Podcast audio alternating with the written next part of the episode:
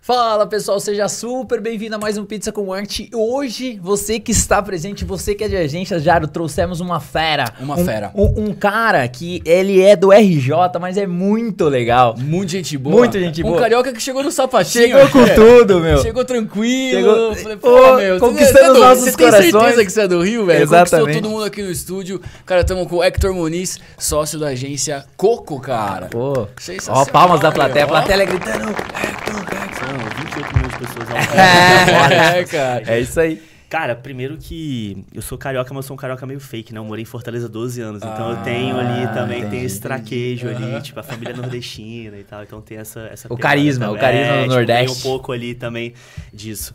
Mas, pô, primeiro que eu tô aqui lisonjeado pelo convite, eu, não, eu acho que até que vocês se enganaram, vocês mandaram pra pessoa errada, assim, tipo, chegou na minha caixa sem querer e eu aceitei porque eu sou cara de pau, tá? Então, tipo, tô Imagina. aqui, eu vim, eu gosto de falar também, então Não, vambora. imagina, cara. Vocês fazem um trabalho muito bem feito. E, cara, o tema central hoje aqui vai ser marketing para agências de marketing. Olha só que loucura, cara. Porque os caras fazem um trabalho muito legal e chamou nossa atenção e chamou o Hector aqui para bater um papo. O Hector é a estrela da mesa, mas antes a gente tem que falar dos nossos super patrocinadores, Patrocinadores. e apoiadores, né? Bermão da Barra. Exatamente, cara. Vamos começar com o cupomzinho da Dominus, cara. Se você que tá aí na sua casa, PCM30, 30% da- de desconto, baixa o aplicativo ou entra lá no site, que aí vai ser sucesso. Você já pede a Dominus e vai chegar pra você, já come se divertindo. Vai chegar a sua pizza aí, Bom fique demais, tranquilo, bom viu? demais. E Jairo, não podemos deixar de falar dele, da estrela da vez. Exatamente. Que é o software que vem revolucionando as agências 21 Live. Fala um pouquinho mais sobre essa fera. Cara, 21 Live, você que tem uma agência de marketing ou trabalha numa grande marca com rede, cara, não perca tempo, entra lá www.21live.com.br. O 21 Live permite com que cada cliente da sua agência tenha a própria plataforma dele, como se fosse um brand center para cada cliente seu, onde você vai fazer todas as entregas na plataforma do seu cliente. O seu cliente vai te enxergar como uma marca super profissional, você vai conseguir contratos muito mais duradouros e FIIs maiores, a sua empresa vai ficar mais rentável. E estamos lançando agora, o 21 Live está lançando um módulo de gestão de time muito inovador no mercado, onde sempre vai estar atrelado ao contrato do Exatamente. cliente, Eber. Olha só que loucura, cara. A gente vai falar mais sobre isso no episódio, então fica aí. Não perca seu tempo, entra lá www.21live.com.br e marca uma demonstração com o time de suporte lá. Você vai se impressionar. A gente tem uma agência de marketing e a gente também usa o 21 Live É, lá. eu caí no pitch aqui, tá? Ah, me pegou, me pegou boa, aqui. boa, boa, boa, boa. Fizemos a lição de casa, hein, meu? Show. Hector, cara, mais uma vez, obrigado pela presença aí. Principal pergunta que eu queria fazer pra você, Eber, vou começar com tudo aqui. A gente tomou uns 200 cafés e é muito legal ter pessoas interessantes na nossa frente aqui, que é a seguinte: uma agência de marketing promociona marketing dos seus clientes. E tem aquele ditado, né, cara? A casa de ferreiro, o espeto é de madeira, né, meu? Então, assim, muitas agências esquecem do próprio marketing e vocês fazem isso muito bem. Como que funciona a operação disso lá, cara? Tem uma equipe dedicada? Como que vocês veem isso lá? Cara, então, ah, eu acho que a gente tem que, que analisar um pouco de contexto, assim, porque eu tento ter sempre bastante cuidado. Porque imagina o seguinte, cara, qualquer conselho que eu dei aqui agora, qualquer coisa que eu falei aqui agora, é como se eu tivesse apostado na Mega Sena, ganhei. Sim. Não estaria falando com pobres que nem vocês, né? Mas apostei na Mega Sena, ganhei. E, tipo assim, falei, ó, bicho, toma aqui os números, aposta também que vai dar certo. Ah, não é boa, assim boa, que funciona. boa. Então, tipo, a gente tem que ter um pouco de cuidado, assim, nesse Gostei da analogia aí. É bom, né? Tipo, eu não sou tão bom de analogia, não. Vou fazer uma analogia meio ruim, assim, tipo, mas Não, essa essa, daqui entrou, é boa, essa essa, daqui é boa. Mas o que acontece é o seguinte, cara. A Coco, ela tem oito anos, né? Tipo, Uhum. e quando a gente entrou no mercado, pô, eu vim da engenharia de produção, frequentei a engenharia de produção, não sou, não sou um engenheiro, não, que eu fui na faculdade, fiz umas provas lá, mas não sou engenheiro, não. E o Murilo, meu sócio, que abriu a agência comigo, ele também era engenheiro eletrônico, né? Ele também abandonou, formou em marketing e tal, aquela coisa toda.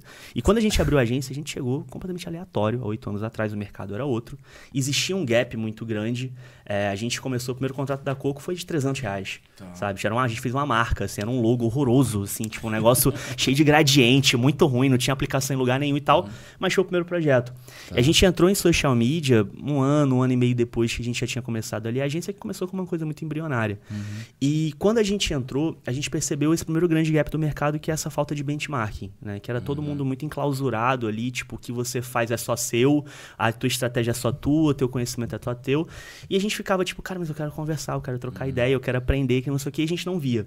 E aí, tipo, também não tinham muitos cursos na época. Acho que, pô, 2015. é, eu- o único nome que eu lembro, assim, com mais força, que era muito forte, eu não sei nem como é que tá hoje, assim, tipo, era da Anatex. Não sei se vocês lembram desse esse nome, assim, que era um dos grandes nomes. Acho que hoje em dia, não sei como é que ela tá, eu não acompanho mais, uhum. mas ela era o grande nome na época. Só que ainda assim a gente via e falava, pô, mas o que ela tá falando ali no curso, nos anúncios e tal, é uma coisa que tá, dá, pra, dá pra saber, assim, a gente não, não quer isso, a gente quer saber, cara, negócio como um todo, uhum. quer entender como é que funciona essa estrutura. Então, eu sempre tive essa coisa de aprender fazendo, né? Tipo, na época da faculdade eu fazia muito PPT, eu assistia às aulas, anotava, chegava em casa e fazia um PPT como se eu fosse dar aquela aula Legal. depois, sabe? E aí eu falei, pô, na faculdade eu passei aqui até aqui me arrastando, mas cheguei até aqui. Uhum. Na agência eu vou tentar fazer a mesma coisa. E aí eu começava a estudar alguns temas, algumas temáticas e transformava aquilo em conteúdo. E escrevendo e sem pretensão nenhuma, juro, assim, tipo, pretensão nenhuma. Se você der uma rodada, porque são quase 3 mil posts já, uhum. né? Mas se você der uma rodada no feed ali do início, você vai ver coisas, assim, muito básicas. Uhum. E, e qual a ideia? Era justamente pegar essas temáticas e tentar tornar o mais palatável possível. Por quê? Eu não vim da área. Né? Uhum. Tipo, por mais que marketing as pessoas acham que é intuitivo, a gente sabe que tem um quê de arte, mas tem um quê de ciência também Sim. nisso daqui, né? Então, quando a gente começou, foi muito nessa ideia de fazer conteúdo para ir aprendendo. E aí, à medida que isso foi evoluindo, e pô, são oito anos criando conteúdo quase todo dia, você vai pegando o que eu acho que é fundamental, que é entender o que é repertório. Porque aí você sabe o que é bonito, o que é feio, você sabe o que é bom, o que é ruim, porque você já tem um lastro, né? Você tem Sim. um repertório ali para falar, pô, isso aqui funciona, isso aqui não funciona. E dentro disso, a gente começou a ser demandado, o social media começou a melhorar cada vez mais, começou a chegar cada vez mais clientes e tal, e começou a ter essa demanda por educação também. quando veio essa demanda por educação, eu lembro que teve um ponto de virada muito interessante. Os clientes chegavam no terceiro ano de agência ali, mais ou menos, e falavam, cara, eu quero um social media igual do Nubank, eu quero um social media igual do McDonald's, igual uhum. da Domino's, igual... Vinham com essas demandas de marcas grandes, não sei o que e tal. E teve um cliente específico que chegou e falou, cara, eu quero um social media igual de vocês. A gente falou, opa, peraí, como assim um social media igual ao nosso? Tem alguma coisa aqui que a gente acertou então. Uhum. E aí foi quando a gente começou a defender e levantar essa bandeira de ser nativo digital. Uhum. Que é justamente, aí uma outra analogia boa, essa uhum. não é minha do Gabriel, meu sócio, mas eu vou roubar aqui e vou falar que é minha. É, ele fala o seguinte, cara, o nome agência não é agência à toa. Uhum. Se você quer fazer uma viagem, sei lá, você quer vir para São Paulo. Você vai numa agência de viagens grande, aquela amarelinha com azul, uhum. que é a uhum. famosa, e você vai contratar um pacote mega caro que vai ser mega default. Ah, você vai no Ibirapuera, você vai no MASP, não sei o que e tal. Você vai fazer uma viagem padrão ali, um pouco mais cara, mas você vai fazer uma viagem padrão. Você pode ir no TikTok pesquisar o que fazer em São Paulo. Você vai fazer uma viagem por conta, né? Você vem para São Paulo, você vai, pode ter um perrengue ou outro, pode ter um restaurante ruim, um restaurante bom, mas você vai conseguir fazer a viagem. Ou você pode contratar um guia nativo, uhum. Que é aquele cara que vai te falar, bicho, ó, vai nesse bar, vai nesse lugar, vai no dia tal, etc, etc. A agência ela funciona assim também. A agência de comunicação ela pega a mão do cliente e ela introduz esse cliente no digital, principalmente, é, para que ele não sofra tanto essas uhum. rebordosas. Então quando a gente entendeu esses mecanismos, e aí veja bem, o primeiro ponto para entender esses mecanismos é entender o negócio da agência, uhum. que é uma coisa que muita gente peca. Que a galera acha que é só fazer arte, a galera acha que é só fazer site, só fazer marca. Uhum.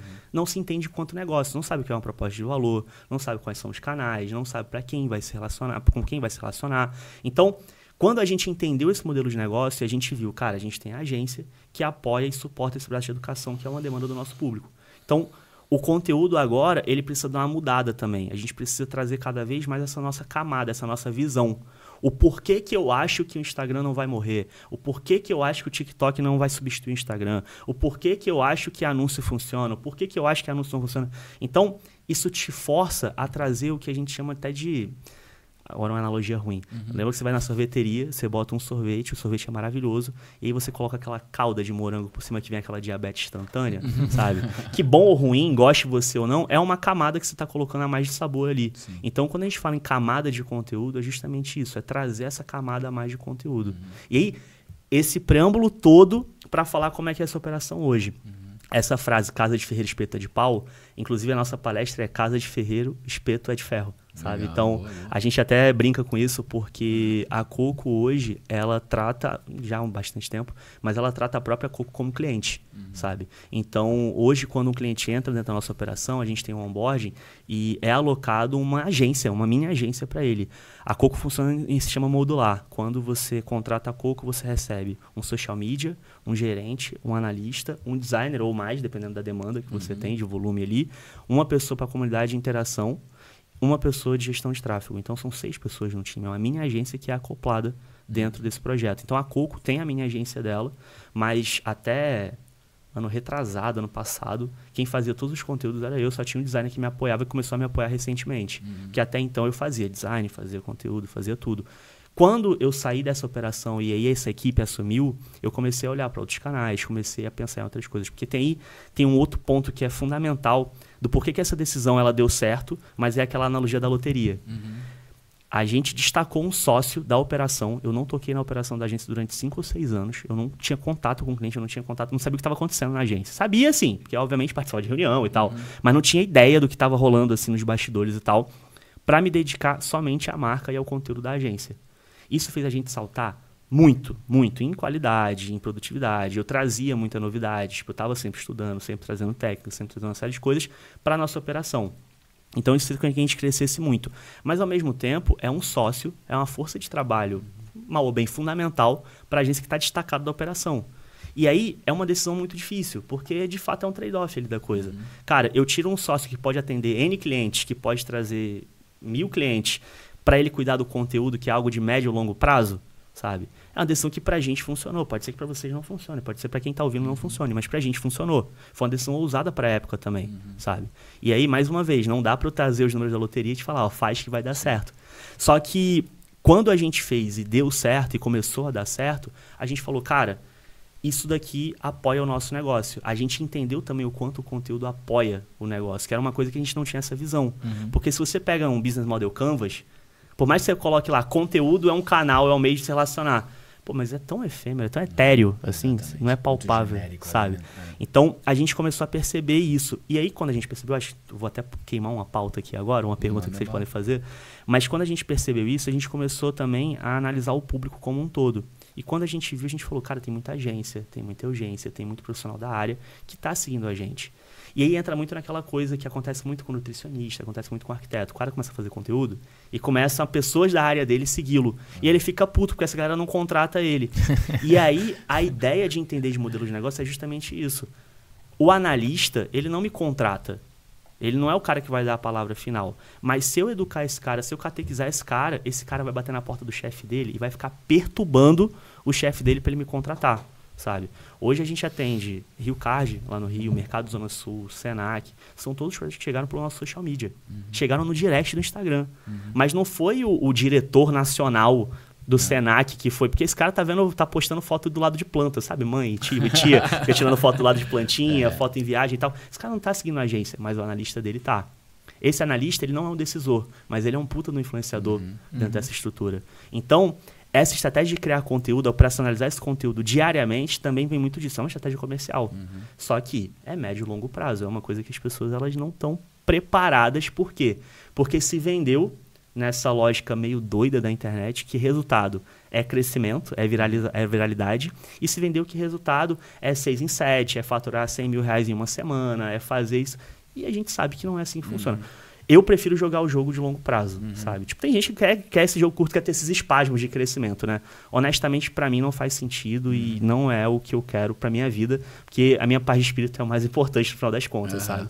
Então, é gostosinho fazer conteúdo, você tem um feedback maneiro, tem uma comunidade que engaja e a gente vai ali, tipo, fugindo ao máximo da viralidade, assim, cara, eu odeio viralizar, mano. Tipo uhum. assim, de vez em quando eu viralizo no LinkedIn, eu faço um conteúdo ali, dá um, um up, assim, aí começa a ver uma galera mais estranha, mexe com a minha autoestima, assim, eu falo, pô, droga, vou, vou deletar esse conteúdo aqui, eu não gostei tanto. Eu quero ficar ali no arrozinho com feijão, uhum. manter tranquilo e tal, e fazer o jogo seguir a longo prazo, porque eu estou construindo um negócio, eu não estou construindo uma atividade, não um hobby, sabe? Uhum. Tipo, isso aqui é meu ganha-pão, é o que faz eu pagar meu cartão todo mês. Então, eu tenho que fazer que esse negócio seja perene, uhum. sabe? Não dá para ficar contando com espasmo.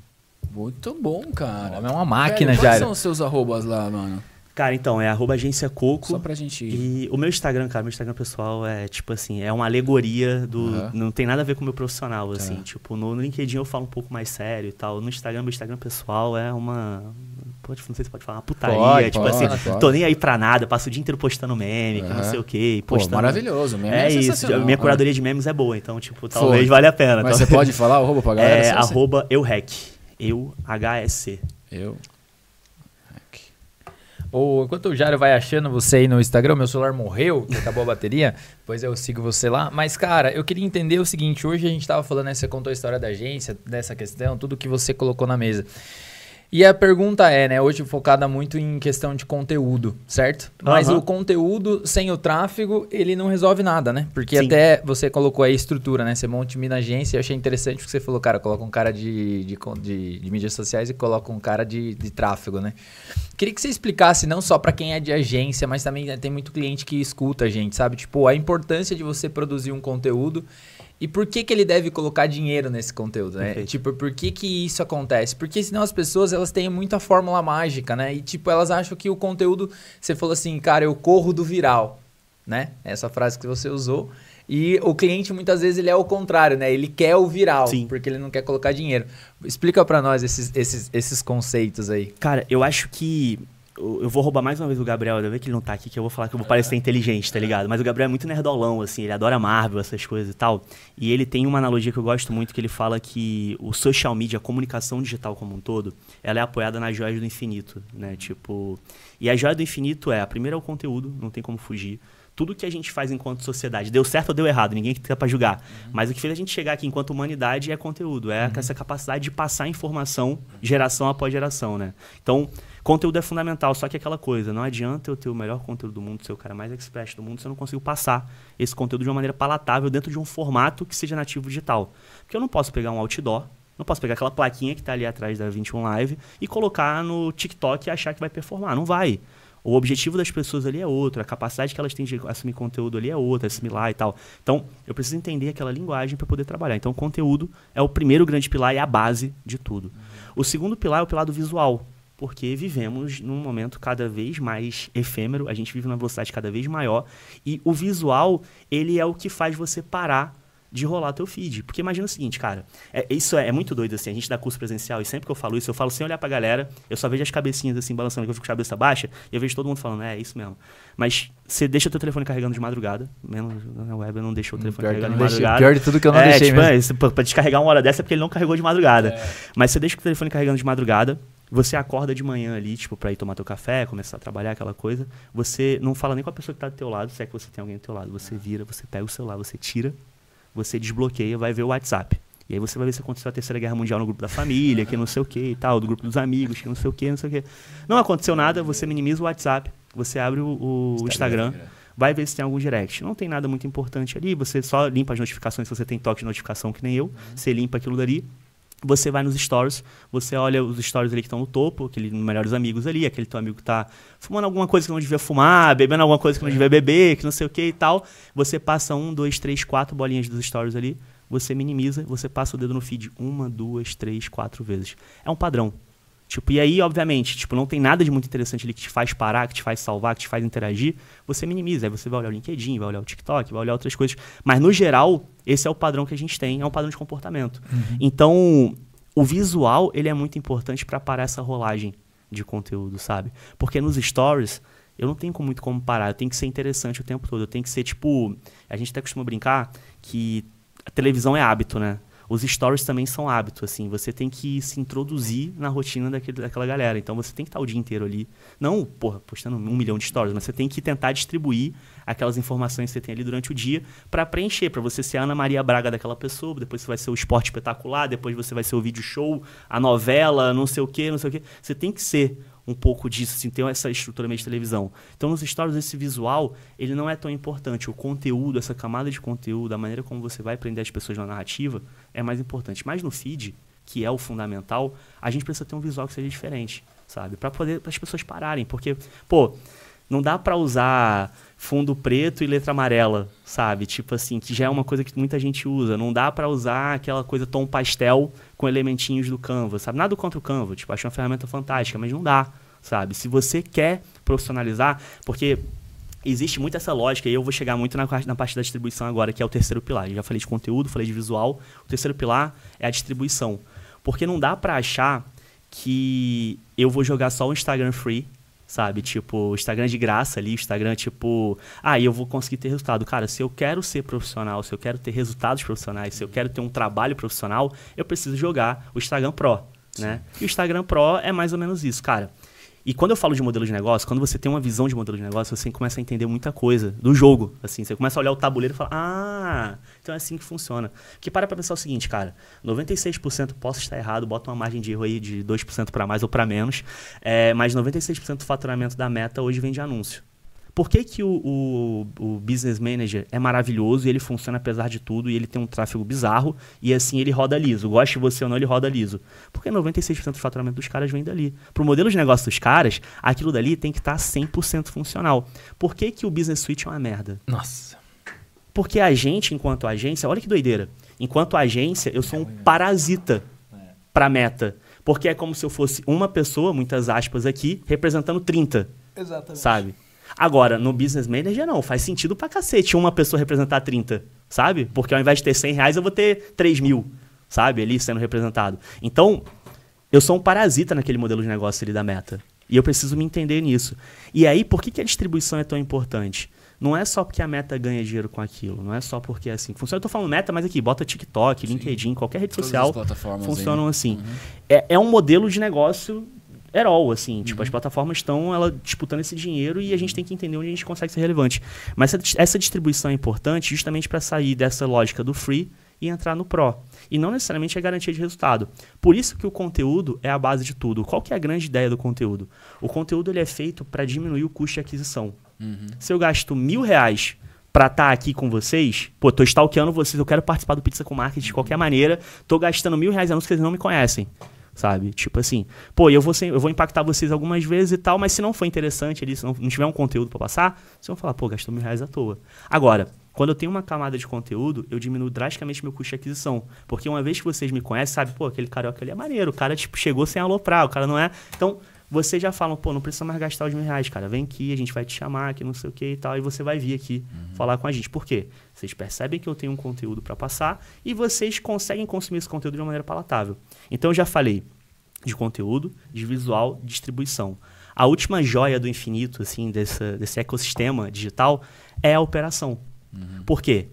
Não adianta ter conteúdo e não saber passar, não adianta eu ter um conteúdo que não se destaque, não adianta eu ter um conteúdo que não seja mostrado para as pessoas certas ou para quem eu acho que é a pessoa certa, porque tem esse achismo também que é importante. Marketing não trabalha com achismo, mas a gente vai errar para uhum. cacete, o planejamento ele vem para isso, mas a operação é o que faz com que você tenha a famigerada consistência. E a consistência é o que faz com que você tenha sorte, né? Tipo, hoje é muito fácil para mim chegar e falar, pô, eu tenho atendo grandes clientes, vieram pelo direct, não sei o que e tal, e faz você também que vai dar. Não, calma aí eu tive muita sorte porque eu fui muito consistente. São oito anos ali, é. sabe? Postando quase todo dia. Cara, e oito anos é uma coisa que, tipo assim, quem tá disposto a esperar oito anos para ver o negócio dar, dar certo, não, porque a gente nunca sabe se deu sim, certo sim. de verdade. A gente vai saber com distanciamento histórico. Então, é muito doido, assim, entender esses pilares e entender como é que isso funciona. Hoje, todo projeto que entra na Coco, a gente precisa que ele trabalhe performance. Por quê? Porque tem alguns pontos fundamentais. O primeiro, cara, o cliente precisa entender que eu não sou sócio dele. Uhum. Ele está contratando a minha agência como prestador de serviço. Esse é um ponto bem importante para deixar claro para todos os clientes. Cara, isso é desesperador. Eu fico vendo assim, a gente tem um grupo lá no WhatsApp da galera, enfim, alunos e seguidores como um todo, que é um grupo até aberto, gratuito. E, cara, a galera passa o dia inteiro reclamando disso, sabe? Porque, pô, o cliente, eu fiz um post e ele não vendeu nada com aquele post, e é. aí? Tipo assim, cara, mas o que, que esse cliente investiu de estrutura? Ah, nada. Então. Qual o modelo de negócio desse cara? Ele não sabe. Não, mas quem vai modelar? Eu modelei. Tipo, não, cara, você não é só esse cara. Esse cara tá tendo participação? Você tem uma participação, tem um contrato com ele ali de participação acionar? Não, então, cara, esquece, você é um prestador de serviço, sabe? A gente não trabalha com success fee na agência porque não é que a gente não acredita no modelo. É porque não depende só do meu trabalho. O que depende tem do meu trabalho fator, eu garanto. É, não, tem muito fator. Sacou? O meu trabalho que eu garanto que eu tenho uma operação para distribuir isso da melhor maneira possível, uhum. eu já não tenho como garantir porque, cara, eu tô a um algoritmo do completo esquecimento. Exatamente. Não fica um espaço em branco lá falando, ó, espaço reservado pro REC. Sabe? Eu não tô aqui, eu tô conversando com vocês aqui e meu Instagram tá parado. Não tem um quadrado em branco lá, tipo, esperando a minha boa vontade de postar. Tem outro REC lá me substituindo. Ou alguém que ele acha que é parecido comigo, sabe? Que vai ser mais interessante do que eu. Então, assim, a gente tem que tirar esse véu da vaidade também, de achar que a gente é, é muito, sabe? Tipo, hum. não, uhum. cara, a gente Todos nós aqui, a gente tá um, um, algoritmo do completo esquecimento, uhum. sabe? Aí, se você tiver um burnout, você, Deus o livre, passar três meses sem poder trabalhar, desculpa, você foi substituído. Uhum. E é. Só, só para claro. colocar uma pergunta dentro dessa coisa, você falou da, dessa questão de ser sócio, etc e tal, também do, do investimento. Hoje vocês travam, por exemplo, um valor mínimo de investimento que o cliente tem que colocar na plataforma? Só, só para complementar, né? Porque você falou que tem vários alunos aí, várias, uhum. várias galera que assiste e tal, e geralmente a gente observa que essa galera, principalmente quem tá começando, né? É um desafio ele colocar um valor, né? Tipo, pra, pô, ó, você vai ter que me pagar e me pagar mais a plataforma. Sim. E aí eu queria que você falasse se você tem o valor, mais ou menos quanto, precisa falar o valor exato, mas também como, como que essa galera que tem o medo de falar para o cliente que ele precisa colocar o dinheiro, ele pode justificar isso sem se preocupar se o cara vai vender ou não. Esse é a sua missão é, agora. Tá, vamos lá, cara. Eu eu sou um cara meio, meio, meio chato com isso, assim, tipo, enquanto dono de um negócio, Cara, eu tenho que me preocupar com a blusa que eu visto, com a calça que eu visto, com o tênis que eu tô vestindo, com a plataforma que eu tô pagando para agendar, com a plataforma que eu tô fazendo, tipo a 21 Live, que é maravilhosa, contratem, é. é para fazer a gestão de tudo isso. Então, se eu, enquanto dono do negócio, eu tenho que me preocupar e eu tenho que disponibilizar de uma verba para que meu negócio rode, por que, que você é o cliente e você não pode disponibilizar isso? Sabe? Por que, que isso é responsabilidade de mim e não sua? O teu negócio é teu, não é meu sabe? Se você não tem essa responsabilidade, ah, poxa, eu preciso fazer vídeo, mas eu não tenho dinheiro. Poxa vida, né? caramba, que problema que não é meu, sabe? Poxa, Hector, mas aí você não está sendo covarde com o empreendedor? Eu também sou empreendedor, cara. Eu também tenho família, eu também tenho conta para pagar, sabe? Então eu acho que a primeira coisa é se libertar dessa amarra, tá. assim, desse relacionamento abusivo que a gente cria com o cliente, assim, uhum. por achar que a gente tem que ajudar o cliente em tudo. Cara, a gente trabalha com serviço, a gente tem um vício muito feio. Porque o cara, ele tem grana para comprar um oi da Xuxa, e a gente quer entregar o iPhone 15 Pro Max que voa, sabe? Tipo, com inteligência artificial. Porque a gente não sabe porque serviço é massa cinzenta. Uma coisa é eu chegar no McDonald's e falar, cara, eu tô com fome, quero uma batata grande. Porra, a batata grande tem um potinho lá já específico, e por um real a mais, eu, eu tô, é a média por um real mais, eu, eu pego a grande. E no serviço? Esse podcast aqui que a galera tá ouvindo, tá assistindo, isso aqui agrega quanto em reais? Para essa galera, sabe? Um curso que a pessoa fez agrega em quanto? Você pode cobrar 100 reais a mais, 200 reais a mais? Então, a gente tem que se livrar dessas amarras também, essa coisa meio tóxica. Quando o cliente chega na Coco, a gente, por exemplo, dentro do nosso modelo de negócio, a gente não atende profissional liberal. Legal. Ah, sou advogado, sou contador, sou isso, aquilo outro. A gente não atende. Legal. Não atende se essa pessoa não tiver uma estrutura, né, uma equipe, alguém para lidar como com a gente. Uma, como se fosse uma empresa, né? Exato. Porque, imagina, cara, o cara é médico o cara sabe pra caramba, que não sei o que e tal. Mas, pô, você chegar pra esse cara e falar, bicho, tem que gravar um vídeo. Você tá louco. Não. Pô, eu vou parar o que eu tô fazendo, parar de atender pra gravar. É, não, porque se você parar de atender, você pode ter mais gente aqui no consultório. Não, mas meu trabalho é atender, meu trabalho é gravar. Esse é o teu trabalho, é gravar. Pô, e aí eu vou emular, eu vou ser médico agora. Meu conhecimento não vai passar na primeira página do Google, sabe? Tipo assim, eu vou passar várias inverdades ali, tipo, absurdas. Então, a gente precisa capacitar o cliente. Eu gosto muito de trazer o exemplo da Uber, quando a Uber chegou no Brasil ali, 2013 para 2014, se eu não me engano, finalzinho de 2014 foi isso. Quando a Uber chegou, tipo assim, cara, você vai entrar num carro de um estranho, o maluco vai te oferecer água e balinha, ele vai te dar bom dia. O taxista não me dá bom dia, o cara vai me dar bom dia, um estranho vai me dar bom dia e eu vou entrar no Eu vou descer do carro e eu não vou botar a mão no bolso. Tá maluco? Isso não existe, tá ligado? O que, que a Uber fez? Ó, esse aqui é o seu José, seu José é advogado, mas ele trabalha com a Uber para complementar a renda. Quando você entrar no carro dele, ele vai te oferecer uma aguinha que a própria Uber está oferecendo. Lembra que vinha no rótulozinho da Uber? É porque agora mudou, agora já tá, sim, tá igual sim. o táxi, né? É, é, agora, em São Paulo nem tanto, mas no Rio, meu Deus do céu. É, e aí, tipo assim, eles foram catequizando a gente. Eles foram criando sim. conteúdos para catequizar a gente. Hoje em dia é completamente normal. Tipo assim, cara, as pessoas você não. Pensa, né? É, tipo assim, pô, vou de Uber já é quase que natural. Por mais que você peça 99, sei lá, qualquer outro aplicativo. É, Contonete, é maisena, é, é aquela coisa toda, né? Então já virou, assim. Então, o que, que ela fez? Ela catequizou a gente. Ela foi a galera do COP gosta muito de falar isso, ela foi quebrando objeções. De fato, ela foi quebrando objeções. Então, a gente precisa quebrar essas objeções na cabeça do cliente, a gente precisa capacitar o cliente. Porque uma coisa que eu vejo muito também é uma. Eu não sei se soberba é a palavra certa, acho que soberba é uma palavra forte, mas eu não consigo pensar em nenhuma melhor agora. Mas, de certa forma, eu vejo muito profissional da nossa área também que acha que é obrigação do cliente saber as coisas. Não é. Sabe? Tipo, não é. é o profissional daqui somos nós, sabe? Então, Cara, o Gabriel, ele cuida da operação lá na agência, né? Eu sou o head de conteúdo, o Gabriel é o head de operação. E, pô, a gente tem um cliente, que é uma indústria farmacêutica. Esse cliente contratou a gente, foi o primeiro projeto que a gente fechou lá, a gente já tá com uns 20 projetos lá dentro, assim, foi meio coelho, assim, a gente foi se multiplicando lá dentro. Mas a gente já tocou um projeto, ele já tá com a gente há três anos e um quebrado, assim, é um projeto que tá perene já também. Projeto grande e tal. Cara, todo santo mês eu vejo o Gabriel sentar com esse cliente e falar as mesmas coisas. Já tem um script pronto. Assim, e ele explica as mesmas coisas, com a mesma paciência. Pô, Hector, isso é chato, isso é um porre. É, cara, mas é o nosso trabalho. Sabe? É isso que você tá vendendo no final das contas. Você não tá vendendo número de seguidor. Você não tá vendendo um post. Você não tá vendendo uma arte. Sabe? Você tá vendendo comunicação. Você é um braço de comunicação desse cara. Então, o que que esse cliente. E foi muito doido. Esse cliente foi um puta aprendizado, porque ele falou o seguinte, galera, ó. Contratei vocês, gosto de vocês, quero o trabalho de vocês, mas eu não sei justificar vocês aqui dentro. Me ajudem a justificar vocês aqui dentro. E o que, que o Gabriel faz todo mês sentando com esse cara? Abre o relatório, mostra o relatório para ele, explica o relatório para ele e depois ele vai capacitar o cliente para como esse cliente vai apresentar esse relatório para as outras áreas, para as outras pessoas. Quando esse cliente começou a apresentar o relatório, começou a mostrar resultados expressivos, porque o nosso trabalho é bom, eu tenho que me garantir nisso também, começou a mostrar resultados expressivos. Os, os outros gerentes começaram a ver e falaram: pô, também quero. Bom, esse cara tá se destacando aqui dentro. Sabe, eu também quero isso pra mim. E aí, cara, foi uma bola de neve. Foi assim, tipo, veio, veio, veio, veio, veio, veio, veio. Tanto é que hoje, tipo assim, eles até mandaram mensagem pra gente essa semana que a gente tá em fase de renovação de contrato, né? Começa a virar o ano e tal. Aí, tipo, eles falaram, gente, olha só, a gente tá com mais oito projetos pra vocês aqui, mas a gente quer saber se vocês têm capacidade de atender. Porque a gente tá com medo, vocês estão com tanto projeto nosso aí, que a gente tá com medo de vocês não conseguirem atender. Assim, a gente falou, não, manda. A gente vai dar um jeito, a gente sempre deu, não vai ser agora, sabe? Então pode mandar que a casa recebe.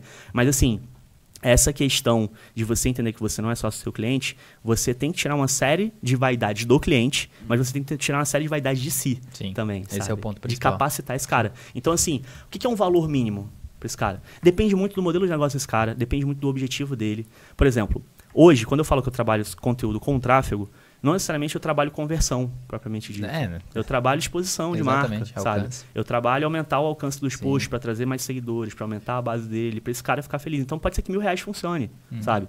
Você tem que entender esses objetivos do cliente ali para tentar propor uma Saquei. coisa mínima. Agora, obviamente, cara, assim, desculpa.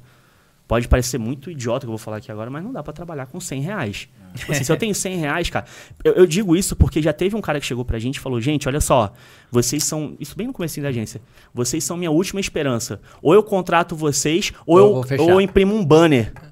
Ah, a gente falou, cara, imprime um banner. É. Tipo assim, não tem como. Essa mentalidade. Sabe? Tipo, não vou salvar o teu negócio, não tem como. Eu, go- eu gosto de um número de, desse coisa que, assim, eu gosto de pensar muito por dia. Boa. Entendeu? Eu acho que é mais fácil. Cara, sim, é o seguinte, pra começar por dia é 50 reais por dia. Perfeito. Pra começar. Se Perfeito. você não tiver 50 reais por dia pra gastar, principalmente se for pra alcance.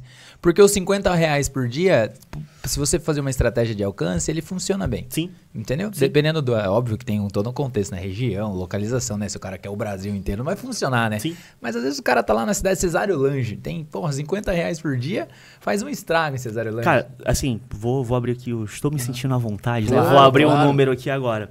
A Coco, a Coco, ela investe em tráfego mensal 3 mil reais. Pra vocês, Pra, pra. Coco, É. sabe? É o, é o cliente ali. Isso retorna pra gente, em venda de curso, algo em torno de 30 a 40 mil reais. Então, Então, um ROI. Mas por quê? Porque, porra, a minha camada de conteúdo, a minha base é tipo assim, cara, eu dou um peido nas redes sociais, a pessoa, opa, eu quero, sabe? Tipo, então tem esse trabalho também. é que tem uma jornada, né? tem Óbvio. Já criou-se uma jornada. base ali, né? Mas assim, tipo, é 3 mil reais, sabe? É, você tocou num ponto legal aí, Hector, que a gente, eu, a gente discute bastante, assim, né, cara? Principalmente pra profissionais liberais, né?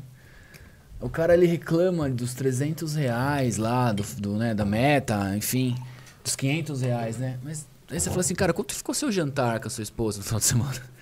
Você gastou muito mais uma garrafa de vinho, Total, cara. Pô, você tá total. cuidando do seu negócio, Total. né? Muda um pouco a, a visão ali, Total, né, cara? total. É, cara, e é- é- mas acho que entra muito nisso, nessa questão de barreira de entrada, sabe? Tipo assim, os caras acham que o nosso trabalho é simplesmente apertar botão. É, eles acham que é tipo assim, ah, pô, vou apertar, vou, vou puxar o celular, vou fazer uma foto aqui. Cara, eu tenho várias histórias tristes assim, pra contar. Se vocês quiserem, a gente pode marcar um dia só pra contar história triste de cliente, assim. Mas, pô, a gente atendeu uma pizzaria uma vez. Eram duas meninas, ela, bem perfil herdeira, assim, tipo, eram herdeiraças, assim. Perfil herdeiraças. herdeiro é muito bom. É, não, não Não, subjugando. Se alguém tiver alguém aí querendo me dar um papel de herdeiro, aceito de boa agora, tá ligado? Largo tudo pra ser herdeiro. É, mas elas tinham muito perfil herdeiro, elas montaram a pizzaria que realmente era muito boa, cara. As meninas tinham um material maneiro, tinham uma pegada maneira, tinha uma marca maneirinha e tal. Elas tinham Viajaram muito, né? É, Viajaram tem isso muito. também. Tinha, tinha, tinha muita repertório, referência, né? né? Pô, não tem como. Elas tinham uma pizzaria na Barra, no Rio, é, tipo, bonitinha, delivery, que não sei o que e tal, tinha uma em Caraíva. Pra tu ver o nível da É. parada. Tipo, não era qualquer coisa, assim. Sim. E aí, cara, a gente começou o social media, elas falaram, a gente quer um social media igual de vocês, porque a gente vai fazer e acontecer e não sei o que, e vocês são muito bons. Então a gente falou, opa, projeto perfeito, o cliente levantou a mão, já vem ali capacitado, vambora e tal. Primeiro mês de projeto a gente falou, gente, a gente precisa de material, a gente fazendo um onboarding ali já, né? Sim. Precisa de material de vocês ali, precisa de foto, de, de porra, de quem é o pizzaiolo, como é que a gente vai pegar isso, que não sei o que e tal. Não, a gente vai mandar pra vocês. A gente falou, ah, beleza, vai mandar, vai mandar. Daqui a pouco veio uma pasta no Google Drive, assim, com uma porrada de foto de celular, tipo, tirada de qualquer jeito. A gente falou, pô, gente, então, é, foto assim não dá, tipo, pra trabalhar, a qualidade não é boa, que não sei o que e tal.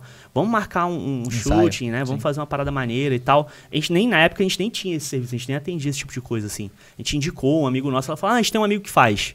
Beleza, tem um amigo que faz. Cara, veio cinco fotos. Bonitas as fotos, bem tratadas e tal, mas veio cinco fotos. Pra trabalhar, tipo, o conteúdo do mês ali, né? Uhum. A gente falou, pô, gente, é pouco, e aí? A gente precisa. Não, gente, olha só, a gente já tá contratando vocês.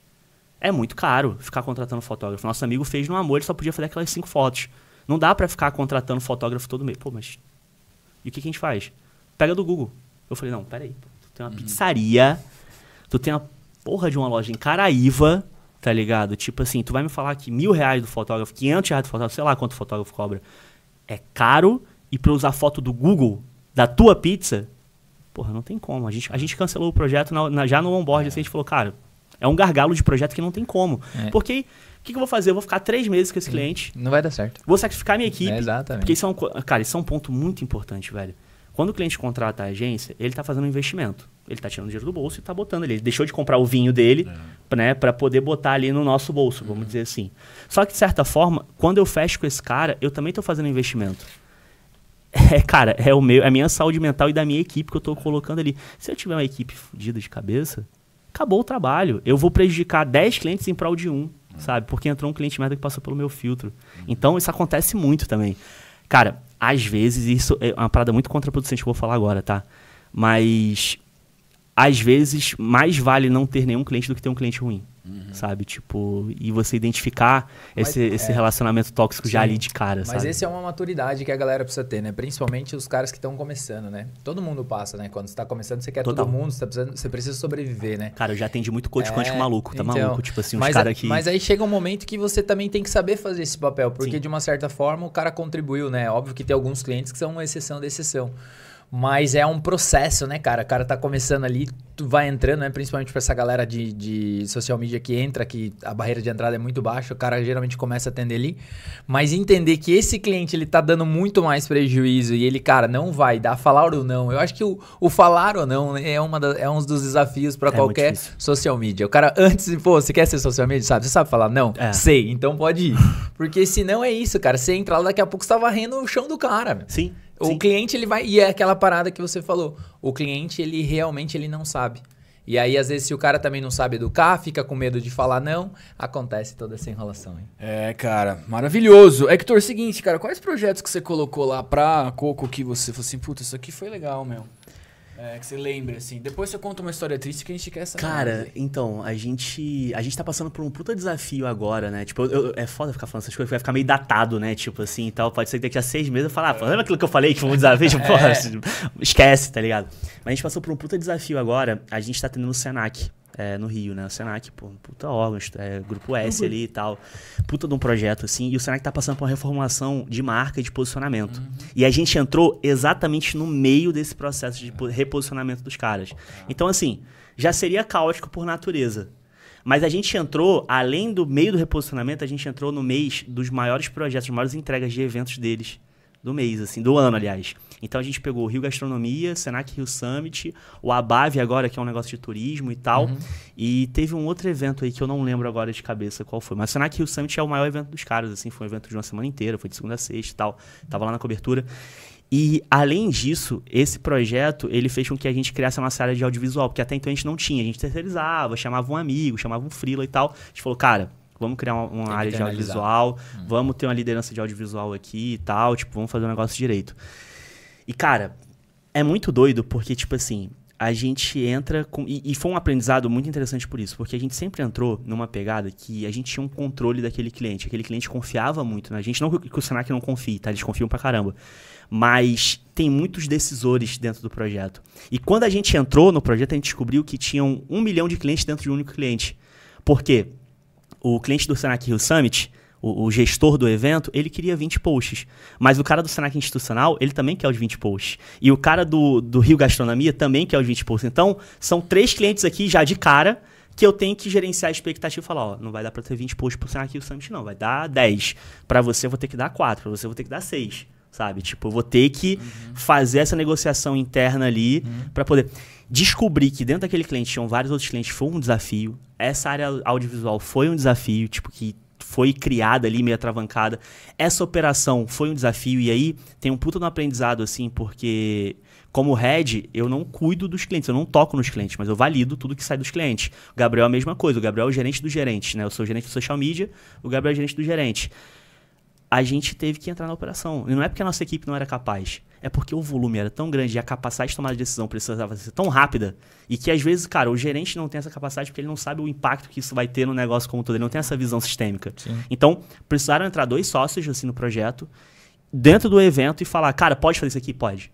Eu banco, sabe? Tipo, vai. Porque se eu deixo só na mão do gerente, tem uma burocracia para aprovar aquilo dali com a gente, para ver se faz sentido, se está no orçamento, se não tá, que não sei o que e tal. Como sócio, cara, vambora, eu banco, sabe? Então é um puta de um aprendizado, foi uma puta de uma entrega, tá legal. tá sendo uma puta de uma entrega, assim, ainda tá rolando, nesse momento tá rolando, sabe? E tá acompanhando isso de perto, eu, eu até brinco assim que. Vocês lembram de Age of Empires? Eu tô sim, entregando sim. a minha idade, né? Bom. Tipo a gente era da Pedra Lascada. E aí, à medida que você ia evoluindo ali os castelinhos, você entrando. A gente tá, tipo, a gente saiu da era da Pedra Lascada e tá entrando na era do bronze agora, ah, sabe? Legal. Tipo, a gente, pô, há um ano e pouquinho implementou social listening na agência, que a gente não tinha ferramentas para isso. Então, agora a gente tem uma área própria de listening, que tá rodando, assim, escutando a internet, fazendo uhum. esse acompanhamento. É, a gente tem essa área do audiovisual, a gente tem uma área de agendamento, a gente tem uma área de interação, que trabalha só com pós-post, que é outra uhum. coisa muito importante. Então a gente começou a se reorganizar. Se eu fosse desenhar um fluxo, assim, tipo, de como que a gente tangibilizou esse projeto, o primeiro ponto é entender o negócio, sabe? Tipo, isso é o primeiro ponto. E não é uma coisa que você vai sentar, fazer um canvas e vai estar tá certo. Você vai, mas quando você entende, você vai melhorando aquilo dali. O segundo ponto foi essa questão de conteúdo, né? De entender que o conteúdo era o pilar fundamental do nosso negócio. O terceiro ponto foi contratar uma consultoria de, de processos sabe? Para tipo assim, desenhar exatamente o que a gente fazia. Não foi eles ensinarem a gente como fazer. Eles pegaram o que a gente fazia, desenharam o processo em cima disso e a gente foi aperfeiçoando porque o processo é um organismo vivo, uhum. né? Sempre que entra um projeto, a gente aprende com aquilo dali. Depois a gente investiu numa assessoria financeira, porque até então o Murilo fazia isso. O Murilo é um gênio, cara. O Murilo é o Tony Stark. Assim, você bota uma planilha na mão dele, ele faz miséria, tá ligado? Só que, pô, financeiramente nenhum dos três era capacitado, assim. Até era. Vai, o Murilo até, ele até tem uma visão analítica bem legal. Só que, porra, Murilo, tem que parar uma semana do, do teu mês de trabalho para analisar o financeiro e fazer a gente tomar decisão. Cara, sempre a gente tomava umas decisões. A gente quase quebrou em 2019, porque a gente fez uma obra, a gente fez um projeto grande, recebeu à vista esse projeto. E a gente falou, ah, pra que pegar empréstimo? Eu tenho dinheiro no caixa, vamos fazer.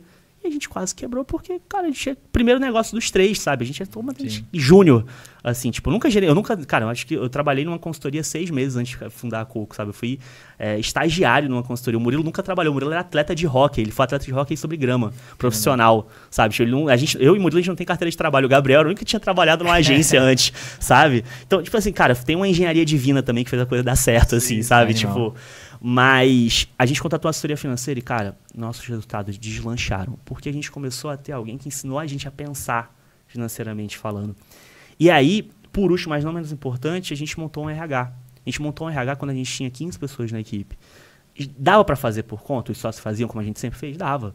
Mas a gente começou a ver o seguinte, cara, a partir desse momento aqui, não tô falando que 15 é um número mágico não, tá? Sim, sim, sim. Mas a partir desse momento aqui, vai começar a ficar muito sacrificante para a gente ter que parar o que a gente está fazendo para fazer entrevista, processo seletivo, não sei o que e tal. A gente sempre tinha demanda de contratação, mas acabava segurando e aí se ferrava ou ferrava é. alguém da equipe ou ferrava algum sócio porque não tinha essa capacidade de contratar ali é. rápido. A gente falou, cara, vamos internalizar um RH, vamos contratar. Quantas um... pessoas vocês estão lá hoje?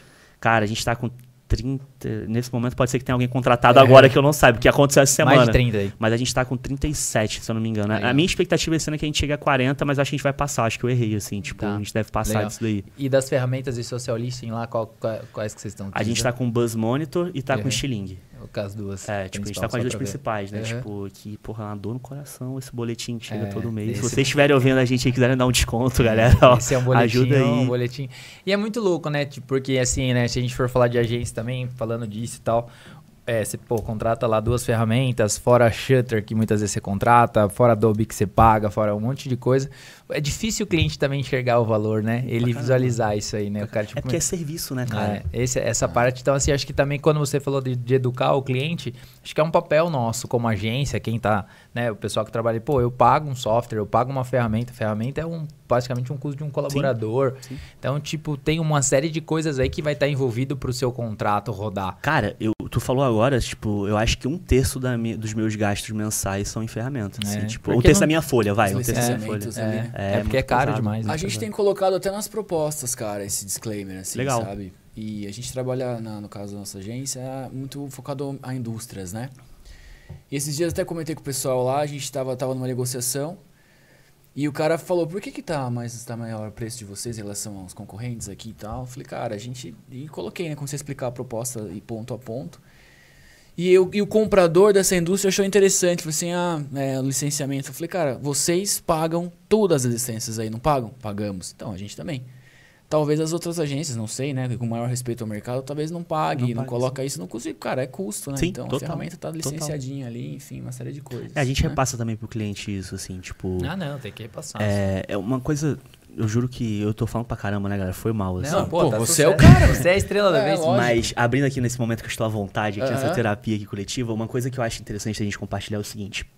Ah, 65% do meu faturamento, margem de erro para ir para Aham. 4% para É. mais para menos agora, mas varia nisso, assim, fica 60%, 65% mais ou menos do nossa, nosso faturamento hoje vem de social media, que é o nosso feijão com arroz. O grande que da questão é, social media é um serviço muito covarde, entre aspas, aqui, porque ele tem uma margem muito pequena. A nossa margem de lucro hoje, hoje, que a gente está com a operação azeitada, equipe montadinha, que não sei o quê, tá ali entre 10% e 15%. Isso significa o quê? Se eu tiver quatro posts negados ou trocados pelo cliente no meio do mês, minha margem já vai para 5%, 3 ali, tipo, daqui a pouco eu tô pagando para trabalhar. É uma margem muito espremida. Então, como negócio, o que, que a gente entende que é importante? A gente ter o que é garantidor de lucro. Porque o social media ele paga a operação e as ferramentas e tudo mais, ele custeia a agência como um todo. Os, outros- os outros 40, 35% do faturamento vem de projeto garantidor de lucro. Site, marca, planejamento, performance, sabe? Então, é importante entender essa margem espremida. Sim. E as pessoas, a maioria das agências, a maioria do nosso mercado não entende É. essas margens. A assessoria financeira trouxe isso pra gente, tá? Não era uma coisa que eu também sabia, sim, não. Sim, sim, sim. Eu não tinha noção. Mas eu tava pagando pra trabalhar no final das contas. Sim, sim. Hoje, a gente tem projetos ali, a gente tá sempre, tipo assim, todo mês a gente bate com um comercial ali pra ver o que, que a gente vai fazer. Porque hoje a gente tem projetos que não é que eles deem prejuízo, mas eles estão ocupando um slot, eles estão ocupando uma vaga dentro da agência que pode entrar uma farmacêutica dessa que vai pagar infinitamente Sim, mais, é. sabe? E aí, pode parecer meio covarde, tipo, "Pô, mas aquele cliente tem uma relação maneira com ele e vai botar um outro cliente que paga mais. Sim, eu vou botar um cliente que paga mais. Porque no final das contas eu tô querendo criar um negócio, eu não tô querendo criar um centro de caridade, sabe? tipo, infelizmente a gente precisa É, ser frio, né? Tipo, em alguns momentos, super, cara. Tomar essa decisão aí que não é fácil, né? Não pra quem é, tá. não é. Você falou do- da forma de trabalho aí, a gente tá abrindo o coração aqui e tal. Hoje, não, até, até pro pessoal aí, o que, que você dá de dicas, se quiser falar da forma que você trabalha ou não, mas assim, por exemplo, você falou dos posts, né? Fiz 4, 5, 6, 8, 10 e tal. Geralmente você vende, por exemplo, pro cliente os, os pacotes, ó, você vai ter lá o planejamento, então o planejamento custa 10 reais, aí eu vou te entregar até 8 posts por mês, que vai ser 2 por semana, custa X reais, aí eu faço o trabalho tal, tal. Você, você meio que pega o serviço e transforma em produto para ficar mais claro pro É, cliente. a, uma coisa que é- essa questão do planejamento é muito importante, porque acontece muito do de chegar cliente, até hoje, assim, a gente já tá, tipo, bem maior, bem ma- mais maduro. Acontece muito o cliente chegar assim, ó, contratei vocês hoje, quero um post sair na manhã. Opa, amigão, calma aí. Não é assim que funciona, sabe? Tipo, então, a gente tem um mês de onboarding. Um mês em que a gente vai fazer a preparação. É, clientes, aceitem um mês, é muito pouco tempo, É mas é, o mi- pouquíssimo é, é pouco tempo e é o mínimo. É o né? mínimo. Mas a gente tem um mês de onboarding que, Setup, tipo assim. né? Não é- tem é- como, A gente vai, que vai 30 fazer o planejamento do projeto, vai fazer os estudos, vai fazer as análises, as primeiras construções, Uhum. o primeiro cronograma, tudo isso. É, nesse um mês de projeto, não é que o cliente tem que aceitar ou não. A gente não fecha o projeto se o cliente não aceitar. Não existe isso. É isso aí. Eu não quero. Cara, É isso aí. Desculpa, você vai querer um, você quer um fazedor de post, então. É. Uhum. Tipo, eu não sou um fazedor de post, sabe? Então a gente tem esse um mês ali de onboarding e o que a gente mostra pra ele é o seguinte, cara. Esse primeiro mês eu vou ter reunião com você semanalmente. Eu vou ter reunião de briefing ali inicial do projeto, que é para startar o projeto, e aí semanalmente eu vou te apresentar alguma coisa. Eu vou fazer o que a Uber fez. Eu vou te mostrar que é o seu José, eu vou te mostrar que o cara é advogado, eu vou te mostrar que o cara vai te dar água, eu vou te mostrar. Então, é meio que isso. Tipo assim, ó, eu vou te mostrar os estudos que eu fiz do teu mercado. Na segunda semana eu vou te mostrar as análises. Na terceira semana eu vou apresentar a estratégia. Na quarta semana eu valido o cronograma com você para o mês seguinte, pra gente começar o projeto propriamente o ongoing do projeto, né? Então, dentro disso, o que eu faço em todas essas reuniões? Eu mostro para esse cara o que ele contratou, contrato, é, o- isso é uma dica que parece ser boba, mas todo documento que você for apresentar para o cliente, copia e cola o- os termos do contrato ali, o que você está oferecendo de escopo, com o primeiro slide. Todo documento que você for mandar para ele mostra, tipo assim, ó, o que você contratou, sabe? É uma dica, cara, é muito bobinha, mas funciona demais, assim, tipo... Porque não dá margem pro cliente. Ah, não, mas eu queria... Opa, opa, vamos voltar ali no primeiro slide rapidinho, só pra te mostrar um negócio ali que você contratou. E aí, esse primeiro mês de projeto, a gente fala pra ele, você tá pagando o planejamento que foi diluído pelo valor do projeto nos outros. A gente agora tá com Sim. no mínimo um ano de contrato, a gente não trabalha com menos que isso, salvo casos muito especiais, mas até porque isso não tem para seis Não, não, meses. tá ótimo. Sabe? Tá ótimo. Por quê? A gente entende o seguinte: é um mês de onboarding, um mês de planejamento. O segundo mês é o primeiro teste. O terceiro mês é a consolidação desse teste, para que aí só no quarto mês Sim. a gente possa falar, "Ah, agora a gente começa. Sabe? Tipo, olha, olha que doideira. Então, assim, obviamente o cliente ele não fica sabendo disso dessa forma, a gente não bota isso no outdoor e bota na porta da loja dele, mas a gente vai capacitando ele aos poucos e fala, ó, a gente passou pelo mês de teste, a gente passou por isso, passou por aquilo outro, Legal. a gente tá vendo o que, que funciona, o que, que não funciona. Então, assim, quatro meses pode ser curto prazo em muitos contextos, né? Mas pro cliente não. é médio prazo, Sim, sim. sacou? E a gente precisa tirar Uhum. essa ansiedade dele. Sabe? E o, o lance de você fazer por produto ali, você transformar Ah, o serviço desculpa. por produto, você faz isso, tipo, as entregas, tipo, porque lá na agência a gente percebeu que isso foi uma. uma resolveu quase, assim, 70, 80, 90% dos problemas. Pega, porque a gente pegou os nossos serviços E e, né? e, e deixou um produto. Sim. E aí, dentro desse produto, eu tenho as minhas entregas desse produto. Por quê? Porque o cliente fica mais visual. O termo de contrato, muitas vezes, quando você coloca, né, para quem está nos assistindo aí ou nos ouvindo, às vezes é aquele texto jurídico. E o juridiquês, ele estraga.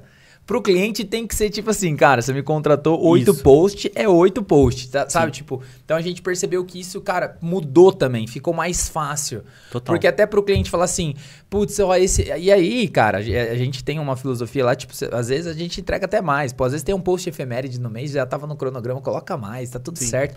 Não vamos criar caso por isso. Mas até mesmo pro cliente entender o que ele tá contratando, ficar mais palpável, né? Mas até esse avulso, a gente chama de avulso lá, Sim. né? Até esse avulso a gente faz questão de, tipo assim, notificar. Sabe opera- é, é, operadora de telefone? Quando você gastou tua franquia, Sim, que você sim, recebe sim, o é aí. SMS, você gastou 80% da sua franquia, a É gente faz questão de falar, ó, esse avulso aqui, a gente dá normalmente 10 a 20% a mais. Então, se o cara contratou 10 peças, ele vai receber um ou duas a mais ali, Uhum. Sim, 10 é conteúdos, ele vai receber É. um ou dois a mais ali. A nossa volumetria mínima são 3 posts por semana. A gente trabalha 12. 12 meses. É, 12 Uhum. Sim. meses E é o, o- feed, né? Stories, a gente sempre deixa ali meio que aberto, porque a gente não sabe se o cliente vai participar ou não. Uhum. Mas o que a gente sempre tenta orientar é. A Coco, em stories e rios e tal, tirando rios mais institucionais, mais produto ali, é, a gente vai fazer muito mais uma direção de conteúdo, vai te Sim. dirigir do, que, você- criar. Exatamente. Eu vou roteirizar aquilo pra você É, fazer. sim, sim. E aí a gente pode negociar se você vai mandar o bruto eu edito aqui, se É. você já vai mandar editado, porque tem gente que já manda editado, ótimo. Maravilhoso. Sacou? Pra gerenciar. Porque no final, o que, que a gente tá vendendo? Eu não tô vendendo social media, eu não tô vendendo criação de arte, eu não tô vendendo criação de post. Eu tô vendendo o gerenciamento daquele ativo de comunicação. Né? Então, quando eu vendo o gerenciamento, eu tenho essa margem pra poder falar, cara, eu preciso que você faça stories. Eu preciso que você faça rios. É. Eu preciso que você me mande editado. Porque eu estou gerenciando, eu não estou criando. Sim. Eu não sou criador de conteúdo, eu sou um gestor de conteúdo. Na verdade, eu não sou nem um gestor de conteúdo, eu sou um transmissor de conteúdo. sabe? Porque pra ser gestor, eu tenho que controlar na ponta e aí beleza, a gente hoje controla isso na ponta, né? Mas a transmissão desse conteúdo é meu papel. O meu papel não é criar conteúdo pra você. Posso criar, óbvio, mas vai ser uma Vai coisa ser, vai, você me paga o preço daí. não, e assim, vai ser a página do Google, sabe? É, tipo, vai ser aquele conteúdo, beba água. Exato. Cinco benefícios pra É. beber água. Tipo, porra, irmão, quem aguenta cinco benefícios pra beber água hoje em dia, sabe? Mas é muito isso. então, essa volumetria mínima é, é- a nossa volumetria mínima é essa. E aí, obviamente, depende dos canais que o cliente trabalha também. Hoje a gente trabalha Com todos. em né? tudo. Tipo, a menos o Pinterest, porque eu não sei usar o Pinterest, então a gente não vende Pinterest, porque, tipo assim, eu sei usar não como criador de conteúdo, eu sei usar como consumidor, de consumidor, conteúdo né, ali, com tipo. ali, né? Mas não, não sei usar. Jairo, chegou o momento? Chegou o grande momento, Hector, da gente se deliciar com a pizza Domino's, Ó. meu caro. Chegou E o você momento. que tá na sua Ô, casa, ô louco, É minha favorita, eu peguei, é minha Que favorita. isso. Pô, você mandou muito bem, Olha, velho. que pizza é essa aqui? Viu? A câmera tá pegando? Portuguesa? Tá, tá. Pô, sucesso. A cara. portuguesa e a Labianca da. Domino's é. Pô, 10 10. Portuguesa, La Bianca. La Bianca. É isso? É, são as dicas. Ó, já deixa a dica aí. Eu já dei minha dica da- do podcast, já não me pede mais nada. Tipo, Com 30% de desconto, Heber. É só usar o cupom PCM30, válido em todo o Em Brasil, todo o Brasil. pedindo. No Rio de Janeiro vale. No Rio de pô, Janeiro, eu, com vou dar, eu vou dar curso sábado. Eu posso Pode, pedir com o pode, cupom? eu vou pode, comprar. super, pode Pô, mentira. É sério.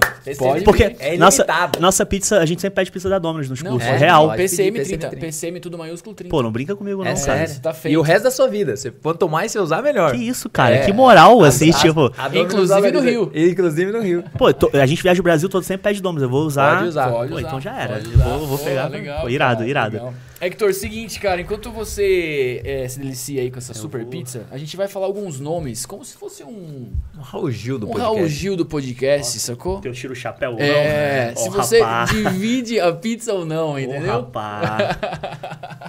A gente vai falar alguns nomes e aí você fala se você divide uma pizza sim, não e por quê. Mas tem que falar, hein? Tá bom, não tem Ou de problema, repente o que você perguntaria pra essa pessoa, etc. não. Justo. Heber, manda bala aí, meu. Cara, vou começar com ele, que divide opiniões, o cara do Rio de Janeiro. Eu posso justificar Pode, o meu... lógico, meu- óbvio, é uma conversa. Felipe Neto, cara. Cara, eu tenho uma história com o Felipe Neto. é mesmo? Eu tenho uma história com o Boa, Felipe Neto. Eu sou botafoguense, eu sou botafoguense doente. Estou vivendo o meu momento, né? É tipo, e o Felipe boa. Neto botafoguense que nem eu. Aham. Existia uma comunidade no Orkut, no, no, no- é, como é que é? No finado Orkut, chamada 22408 Botafogo FR Oficial. Que era a comunidade do Botafogo ali, que era, foi a primeira e tal. E 22408 era o código, né? Então acabou virando um apelido da comunidade. Até hoje, a galera se reconhece, ah, você era da 22? Também sou, que não sei o que e tal. E o Felipe Neto, ele postou o primeiro vídeo dele, do aquele canal Não Faz Sentido. Não faz sentido. É, Que foi o primeiro vídeo. E eu lembro, eu- ah, desculpa, gente, era 2006, Tralalá. 2007, tipo assim, o mundo era outro, eu evoluí. Mas eu lembro que eu fui um dos primeiros haters do Felipe Neto que eu falei. É mesmo? Sai daí, o seu mongoloide, tipo, que porra é essa que você tá fazendo, sabe? Tipo, eu lembro que eu fui um dos primeiros comentários, você tinha no print, assim, sabe? Tipo, aquela coisa que saiu no Pô, print, você tem assim. que enquadrar e mandar pra ele. Eu vai, fui um dos primeiros. ficar feliz, cara, eu velho. queria muito achar esse print, Aham. velho. Que eu fui um dos primeiros haters do Felipe Neto, sabe? Tipo, mas, assim, falando agora como empreendedor, como empresário, como pessoa que trabalha com conteúdo, cara, monstro. Assim, tipo, não tenho o que falar. Ah, não concordo e tal. Cara, eu, eu, eu costumo falar o seguinte: ninguém tá aqui pra ser juiz de conteúdo de ninguém, tá ligado? Tipo assim, você pode não gostar. É aquela coisa, você não pode, que- você não pode questionar meus métodos, mas não meus resultados, sabe? Mano, o cara vive de internet há 20 anos. O cara vive de internet, assim, se reinventando. E melhorando cada vez mais, assim.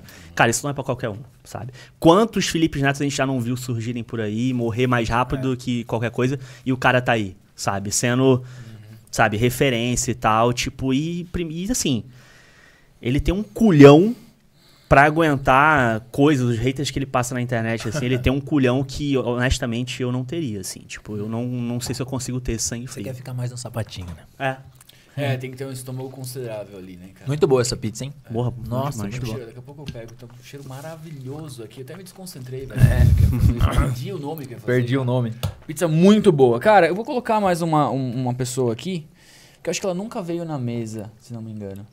Mas não sei porque eu lembrei dela quando, quando você tava falando. Thales Gomes, Da. da G4. Da G4, É. né? Tô de boa. Tá não- de boa? Não É? sentaria na mesa com o cara, É não, mesmo, mano. cara? Tipo, eu discordo muito. Eu, eu sou um cara. Eu tenho um viés político muito forte, cara. Aham. Assim, tipo, eu tenho uma visão política muito forte. Eu acho que é o seguinte, a gente. A gente esvazia muitas palavras, assim, na vida, Uhum. né? Tipo. E a palavra viés, a palavra. é, me fugiu agora a palavra, mas eu vou, vou usar o viés.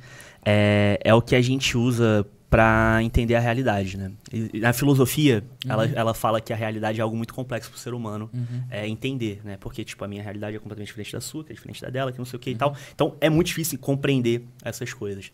Só que, de certa forma, cada um bota seu óculosinho do viés ali para olhar o mundo de determinado espectro, né? A visão dele de mundo não, não vai com a minha, assim. Uhum. Tipo, tem uma pegada meio workaholic, tem uma pegada meio, tipo, é, o funcionário é qualquer coisa, sabe? Que tenta encapsular ali dentro de uma mensagem que para mim não faz sentido. Uhum. Então, assim, não é um cara que eu sentaria para trocar. Cumprimentaria, seria educado. Uhum. Óbvio que eu também não sou, né? Uhum. Tipo, mas é um cara que, assim, não converge comigo ali, com que eu, com que eu acredito, tipo, de, de filosofia de negócio uhum. mesmo, como um todo e tal. É, mais uma vez, não é que eu nunca sentaria na mesa com ele, não é que eu fosse mal educado com ele, mas Tipo assim, ah, vamos comer uma pizza aqui. Vou abrir meu WhatsApp aqui agora e mandar mensagem. Qual é? Vamos comer uma pizza? Não, sabe? Tipo, tô de boa, assim. Tipo, Entendi. tô de boa total. Cara, o nome dele é difícil você recusar essa pizza aqui. Eita. É, é difícil. Ele, ele vai mexer com seu coração. Talvez os times peguem um pouco ali, mas o Casimiro, cara. Ah, foda. Cara, é muito doido você observar como o que o Casimiro faz nada mais é do que um programa de auditório de domingo. Gugu, Faustão é, e tal. Total. Só que online. É é doido observar como que a comunicação é cíclica, né? Tipo assim, a gente tá tendo um programa de auditório dentro da Twitch que vira corte, que vai pro YouTube para você assistir on demand, assim. Então, é, é, é, doido observar. E, e cara, até a, a, semiótica da coisa, tipo assim, é um cara que fala de uma maneira um pouco mais jocosa, um pouco mais extrovertida, meio Faustão, uhum. assim, com aquelas, aqueles comentários meio Faustão e tal. Só que da, do jeito dele, com a propriedade dele, né? Então, assim é um cara que é fenômeno de comunicação. Cara, o cara consegue tornar qualquer história interessante, sabe? Tipo, qualquer. Porra, vídeo da mulher comendo comida na rua, na Coreia, o cara torna interessante pra cacete. O que, que é Operação Fronteira, bicho? Tipo assim, bagulho que, se tu for para pensar, é mó triste, assim, eu fico com pena das mulas que são pegas, é, sabe? tipo, sim, sim. e o cara torna aquilo ali numa, numa, ferramenta de entretenimento, sabe? Uhum. É informação e entretenimento, que é o infoentretenimento que a gente busca tanto, né? Então. Não, mas ele faz isso com maestria mesmo. É, é, é bizarro. É, e é doido observar como a comunicação é cíclica. Mudam os formatos, mas não muda a estrutura, né? É, Por isso que eu falo que conteúdo é a base de tudo, assim, no final das contas, sabe? Porque é isso, tipo, o conteúdo, aspas, muitas aspas, é o mesmo. O que muda é o formato, é a Animal. distribuição e tal. Animal, Muito bicho. bom. Hector, alguém vivo, morto... Que você gostaria? Que você gostaria que a nossa audiência consiga... Seguir, né? Cara... Consiga reconhecer eu... aí. Eu gosto, eu vou trazer algumas referências aqui, né? Tipo, eu gosto muito de culinária. É um negócio ah. que mexe muito com cozinho, assim, básico, não, uhum. não, sou, mas eu gosto muito de culinária. E tem um cara que eu admiro pra caralho, porque, assim, admirava, né? Ele morreu. Mas ele é um puta de um storyteller, assim, tipo, que é o Anthony Bourdain. Não sei se uhum. vocês estão ligados. Ele, ele tinha aquele programa Sem Fronteiras. Uhum. É, e, puta, mano, vale a pena jogar no YouTube o nome do cara, assim, ver os programas dele. Porque o cara ele tinha uma capacidade de contar a história uhum. através da história dos outros, assim. Ele ia construir. Aquele cara ali, como podcaster, ele ia ser um monstro, assim. Uhum. Tipo, ele ia ser um cara absurdo. É porque não tinha o formato podcast, sim, assim, sim, sim. disseminado na época. Mas é Animal. fantástico, assim. Uhum. Então, o Antônio Bordão é um cara que eu gostaria de sentar, com certeza.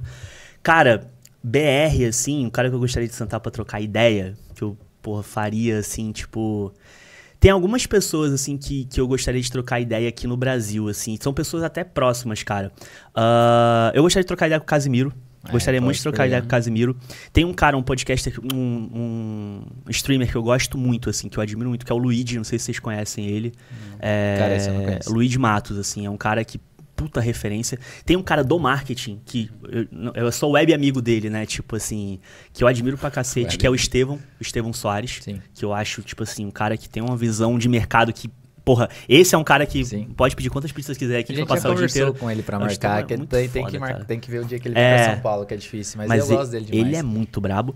E assim, é doido, a internet traz umas amizades meio doidas, é. né? Eu sou muito amigo da Bia, da Bia da Beast to Brands, assim, tipo... Ah, sim, ela teve pô, é, é, Bia é fantástica, assim, é, a Bia...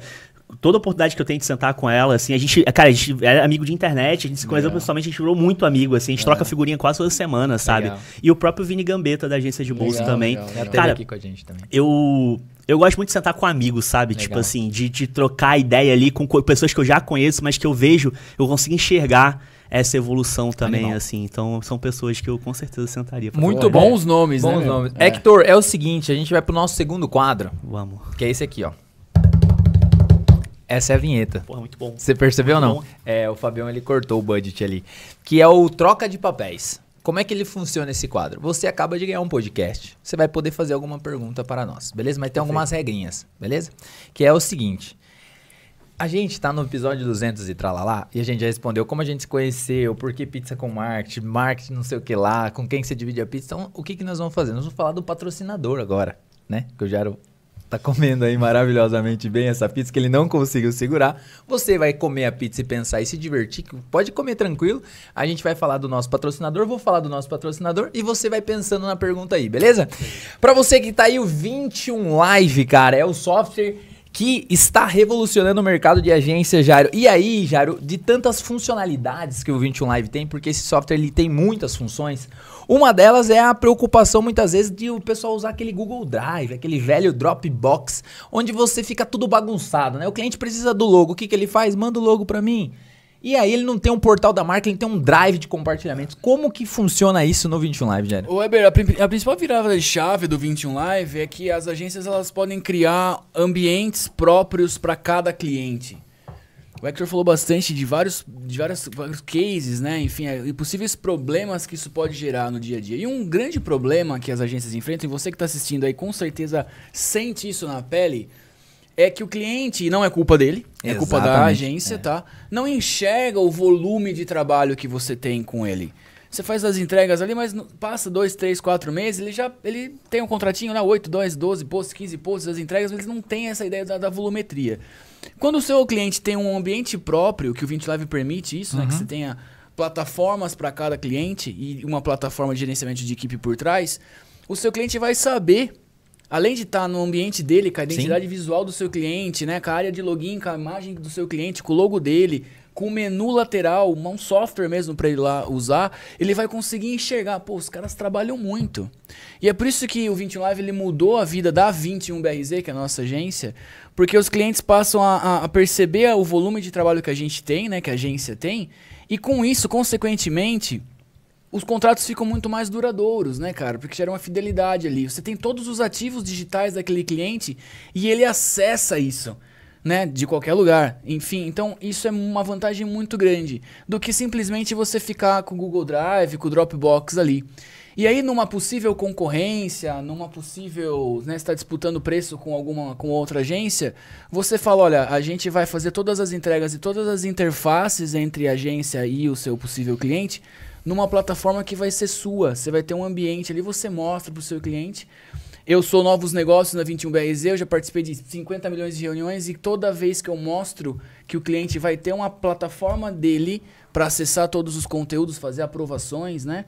É, isso é, ele já pega a caneta para assinar um contrato, porque é uma dor que o cliente sente. Ah, ficar mandando e-mail, WhatsApp, aquela coisa toda, né? Então, 21 live, É. cara. E aí, se você acha que o 21 Live é só pra grandes agências, você está enganado, meu amigo. Eu vou ter um módulo só para as urgências, né? Pro pessoal aí de mídias sociais, Maneiro. que é um, um software um pouquinho mais enxuto, Isso, cara. mas é indicado para todo mundo. Então acessa lá 21live.com.br. Já pensou na pergunta? Pensado já. Ô! Eu vou ferrar vocês, cara. já Vai. uma pizza então, vai. Eu tenho uma pergunta difícil, cara. Bora, bora. Seguinte, é, chegou uma proposta na mesa de vocês. Boa, gosto. Tá? E nessa proposta chegou é pra montar um podcast maneiro. Legal. Tipo assim, que envolve uma comida popular, Legal. uma comida que todo mundo gosta, assim, de um Gostei da né? pergunta, tá Né? elaborada, Tipo, tá é, elaborada, aqui, tá elaborada. formulando aqui. Vocês receberam a proposta de montar um podcast. Uhum. E, cara, vocês nunca fizeram isso. Tipo, chamaram a dupla aqui, vocês nunca fizeram isso, vocês não sabem quem vocês vão convidar, vocês É. não sabem o que, é que vocês vão fazer, mas vocês querem falar de marketing Uhum. com essa coisa aqui, tipo, essa comida popular aqui no meio. Pode ser japonês com marketing, pizza com marketing, hambúrguer com marketing, você não tem o nome ainda. É. E aí você vai fazer o quê? Você vai usar a ferramenta da vez para te ajudar a criar esse podcast. Uhum. Você vai usar o chat GPT. O que, que vocês escreveriam no chat GPT para descrever o que vocês fazem hoje com pizza com marketing? Assim, como é que o chat GPT entenderia o que vocês estão pedindo para que vocês tenham pizza com marketing do que vocês têm hoje? Mas você que quer, pra- difícil, mas você, falei. mas você quer, o, você quer o nome ou você quer Eu quero a tipo assim, como é que vocês descreveriam pro chat GPT ajudar vocês a criar o que vocês têm aqui hoje com, com pizza com marketing? Posso falar um comando? Vai lá, vai lá. Aí você completa? Vai. A gente usa bastante chat GPT, cara, no, no lado bom da força. Aham, assim, aham, aham. É, o, o primeiro comando que eu sempre dou é: imagine que você, por exemplo, eu preciso fazer uma página de vendas. Imagine que você é o melhor copywriter para criar páginas de vendas do planeta Terra. E ele agradece. Ó, obrigado. Pra Educação é importante, É, cara. é. Vocês entenderem. Mas ele já entra no, no feeling que ele vai precisar pra preparar aquilo lá tal. E aí eu coloco alguns tópicos e peço. A gente já fez algumas coisas, é, inclusive relacionado ao podcast, assim, né, cara? É, vamos, vamos extrapolar pra inteligência artificial, Perfeito. tá? Por exemplo, as pautas do Pizza com Marketing, isso é real. Pode abrir o jogo aqui pra galera? Pode, bom. Beleza, Rayane, pode abrir? Tem duas ferramentas que a gente usa- muito, que é a Also Ask e a Answer the Public, que você com certeza Aham. conhece. Então a gente coloca lá pra ver, eh, muitas das perguntas que a gente fez aqui, a maioria delas, são perguntas que o Google tá trazendo, que a galera já tá procurando, até pra o SEO ficar melhor ali e tal. Então a gente usa muito isso. É, mas eu falei do primeiro comando e dessas duas ferramentas. Se quiser complementar com alguma coisa aí pra estruturar esse projeto? Cara, na verdade é o seguinte, né? No chat GPT agora tem umas configurações que é um pouquinho mais deep, que muita gente não conhece ainda, que você vai ali em configurações, então você já deixa meio que presetado como que ele, como que ele, como que você quer que ele responda. Você quer que ele seja mais sucinto, se ele quer que você inventa alguma coisa, se, se não, se ele quer que ele busque tal coisa. Eu particularmente eu uso muito essas configuraçõezinhas ali para colocar. E aí me facilita na pergunta, porque já tá meio que drivado nessas configurações, então eu não gosto muito da resposta do chat GPT, aquela resposta longa. Né? É muito genérica e muito longa. E ela é muito. Ele dá muito descritivo. E o chat GPT, o, o 4, ele tem muito mais. Que vale cada centavo, é, né, bicho? Que ele- doideira. Exatamente. Ele tem muito mais atributos ali, né? É, tem muito mais dados ali que ele consegue, consegue fazer carry, né? Isso, então fazer- tem uma série de fatores. Então, cara, pra descrever assim, na real mesmo, assim, eu gosto muito do Imagine, que ele, que ele vem numa, numa vertente, mas eu colocaria as, as principais coisas. Eu tô fazendo um podcast do quê? É, de- é sobre marketing, vai ter uma. Vai, esse podcast ele vai ser tal. Eu daria que os bullet, os bullet points, faz- falando pra que ele fale assim, ó, bata tudo isso no liquidificador e me traga, tipo, se eu quero construir, por exemplo, sugestões de nome dentro dessa vertente, aí ele vai me trazer e tal. Então. Essa pergunta a gente colocou no processo seletivo que a gente fez agora pra redator. E aí, tipo, cara, assim, caras que mandavam portfólios absurdos, quando tu ia ver como é que o cara desenvolvia, porque não é uma pergunta convencional, você tá fazendo o caminho contrário, né? É. E é difícil você estruturar a resposta, porque não tem uma resposta, Sim, é, sabe? uma tipo, resposta, e cara, foi assim, um puta no eliminador, assim, tipo, É, de, de, de pessoas, assim. Tanto é que os três que passaram pra fase final, assim, cara, foram três pessoas que deram resposta assim que eu falei, mano, arruma uma vaga pra essas pessoas aqui, porque, tipo assim, isso aqui o cara conquistou. E tweets, assim, o cara escreveu um tweet basicamente defendendo por que que. é, na ideia ali, eu acho que era tipo assim, ah, cara, como é que o chat GPT te escreveria? Era uma coisa mais ou menos assim, tá ligado? Tipo, e mano, os caras mandaram umas coisas assim que eu falei, puta, É, esquece, mas- uma vaga pra esses caras, tipo, vambora, sabe? É, tem- é que tem que saber utilizar, né? A, a inteligência, a galera tem muito medo da inteligência artificial, né? E na verdade é a bola da vez aí, só que você tem que saber utilizar ela, porque no final tudo é tempo, né? Cara, um, um trabalho, por exemplo, muito bom que às vezes eu uso bastante a GPT é revisão, cara. Pra caramba, pra caramba. revisão é um negócio assim que, tipo assim, cê- o texto tá pronto. Cara, você coloca lá, por favor, revisar, não trocar nenhuma palavra. Se você já quiser deixar o comando lá. Mas posso fazer um alerta? Pode. Porque aconteceu com a gente agora. A gente tá em setembro, Uhum. né? Tipo, setembro amarelo e tal. E aconteceu isso. A gente, uma social media nossa, mandou, botou um texto lá e falou: não troque nenhuma palavra, mas revise o texto e tal. E ele trocou uma palavra. Ele colocou uma palavra, tipo assim. Eu não lembro bem qual foi a palavra, mas tipo assim, ah, morte violenta, É. que não sei o que e tal. Onde E copiou, colou, não É. viu, tá ligado? Exato. Tipo É, assim, não, mas aí que não é o- fez o é, double check. É, o double Passou check. pro cliente, foi agendado, saiu o post, cara, o cliente veio indústria farmacêutica, Ah, não, não, pode não, ter essas coisas. não, Irmão, deu um problema, deu um problema. Então assim, galera, pelo amor de Não, Deus. mas tem que fazer o papel. o também. chat GPT, eu vou ofender uma, uma, uma maioria aqui agora, mas o chat GPT é o estudante de direito do primeiro período, tá ligado? É. Ele fala tudo com muita propriedade sem saber de nada, então você tem que ter É, cuidado é ali, tipo tipo, isso, é tipo você tem que ter cuidado. Advogados, me perdoem, foi só uma piada, Não, tipo. Hector, a gente vai pro nosso fecha- fechamento agora, que a gente escreveu o seu e-book do convidado, mas, cara, antes eu tinha que falar um negócio pra você aqui, porque eu sou, gosto muito de stand-up, sabia? Boa. E aí tem um cara chamado Renato Albani, não sei se você conhece. Não conheço. Renato Albani, ele é maravilhoso. E o Renato Albani, ele fala que todo engenheiro nasceu pra ser Uber. não é minha? Não dirijo, cara, tô, tô safe. E aí, você contando a sua história, teve várias, vários momentos que no meio do enredo da sua história, você falava assim, não, porque o cara é engenheiro, mas aí eu fui trabalhar com, com marketing. Aí se eu for da- usar outra metáfora, você falou assim, não, porque o cara é engenheiro, aí o cara foi trabalhar de Uber. E você usou o engenheiro em todas as três. Eu falei, mano, o Renato Albani sabe das coisas, né? Então, Boa, só boa. pra... Precisava, bom. precisava falar isso, tá? Não, mas assim, eu falei da dica da pizza e tal, mas tem uma dica que eu acho que é, é muito fora da, do- da caixinha, assim, que a galera não se toca. É, eu estudei humor já. Eu já fiz Ah, alguns legal. cursos de humor, assim. Tipo, Eu nunca. já- já não fiz não gosto de ser stand-up, eu não quero ser stand-up, assim, até porque, tipo, pô. Não, mas é eu bom quero você ter aprender, dinheiro. muito bom você É, tipo, mas entender o humor, entender esses gatilhos do humor te ajuda É muito na redação, Sim. te ajuda muito na, na hora de criar rios, assim, tipo, criar roteiro de vídeo, essas coisas e tal. Porque você pega essas nuances, assim, tipo, de qual a hora da. Do Sim, gancho ali, do punch, é, da do punch, piada e tal. Então, tipo assim, cara, curso de humor é uma parada que pode parecer É, bobinha, não, assim, mas mas, é- é puta, animal. fenomenal, assim. Sensacional. Admiro muito o trabalho dos caras. Show, Boa. meu! Maravilha! Hector, escrevemos seu livro hoje aqui, velho. Porra, Você boa. acredita nisso ou não? Boa. Você tava preparado pra isso? não não? tava preparado, cara. emocionalmente pra Não isso? tava, Cara, cara. Se divirta comendo uma pizza Eu agora. vou comer a borda aqui, a porra. Eu falo Tá. que tava guardando pro final, tá ligado? A bordinha. eu- A gente vai recitar pra aquela câmera ali, a gente vai fazer um ping-pong agora. E você, você vai se divertir. O seu papel agora é você. Vou botar a mão aqui, vou cruzar a Exatamente, perna. exatamente. Isso, é é o você momento, curtir. meu. Chegou o grande momento, o e-book do convidado Hector Muniz. Falamos muito sobre agência aqui. Jairo, quer começar com tudo ou não? Cara, eu vou começar com uma frase que deve ser o motor da sua agência ou da sua empresa, você que não trabalha numa agência, é, mas principalmente para pessoas que trabalham com serviço, cara. Casa de ferreiro, o espeto tem que ser de ferro, meu amigo.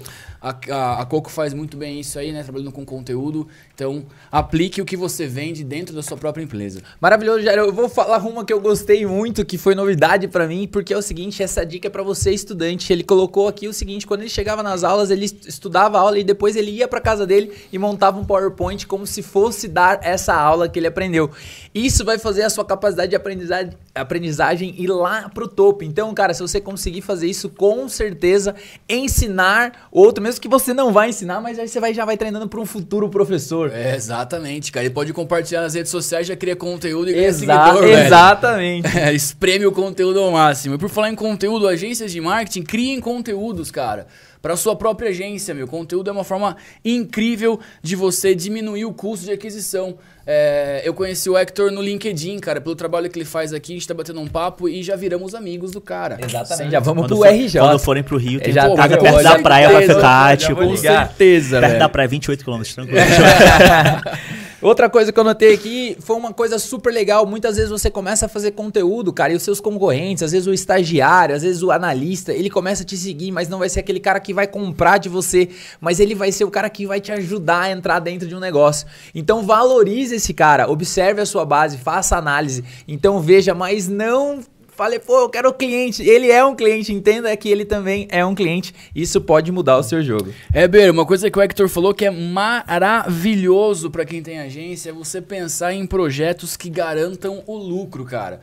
Muitas vezes você tem a receita FII que já paga a sua estrutura, que a gente gosta carinhosamente de falar que é o primeiro andar da empresa, mas você coloca no mercado projetos daí branding, sites, enfim, que colocam uma camada de lucro. Então o Hector chama de projetos que garantem lucro. Eu gostei bastante disso, cara. Maravilhoso, Jair. Eu vou pegar a minha aqui fazendo, parafraseando ele aqui. Ó, que Boa, bonito boa. isso. É, que é as bonito, bonito. joias do infinito, meu amigo. São os pilares aí, quatro pontos impor- im- importantíssimos para você ter no seu negócio, para você falar pro teu cliente assim infinitamente, para você usar. Primeira coisa, conteúdo. Segunda coisa, um bom visual. E bom visual muitas vezes não é aquele visual, né?